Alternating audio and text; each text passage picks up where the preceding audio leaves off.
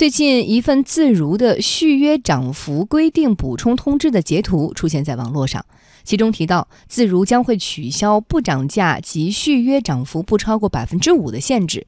对此，自如方面回应称，十二月一号起，自如将维持续约价格平均涨幅不超过百分之五，最高涨幅不超百分之十。详细情况，我们来听央广记者潘毅的报道。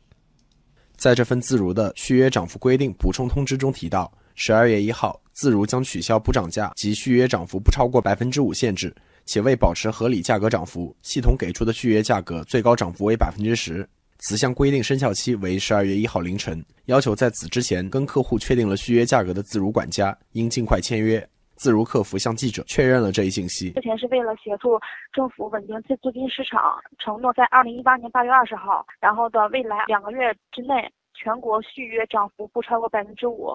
且 A P P 上的显示的待租房源不涨价，承诺期之内的承诺期之内续约的均价已经低于了新签均价的百分之五到百分之十之间。但是十二月一号开始，公司会取消这个续约涨幅不超过百分之五的限制。维持符合市场的合理价格涨幅。不涨租金这一承诺来源于今年八月，北京住建委联合市银监局、市金融局、市税务局等部门对自如、相遇、蛋壳公寓等主要住房租赁企业负责人的集中约谈。约谈会明确要求，住房租赁企业不得利用银行贷款等融资渠道获取的资金恶性竞争抢占房源。不得以高于市场水平的租金或哄抬租金抢占房源，不得通过提高租金诱导房东提前解除租赁合同等方式抢占房源。随后，自如、相遇、蛋壳公寓等十家主要住房租赁企业负责人共同承诺落实“三不得”要求，并承诺不涨租金，且拿出手中共计超过十二万套全部存量房源投向市场。自如有关负责人表示，八月二十号以来，已发布为北京市场提供房源供给约八万间，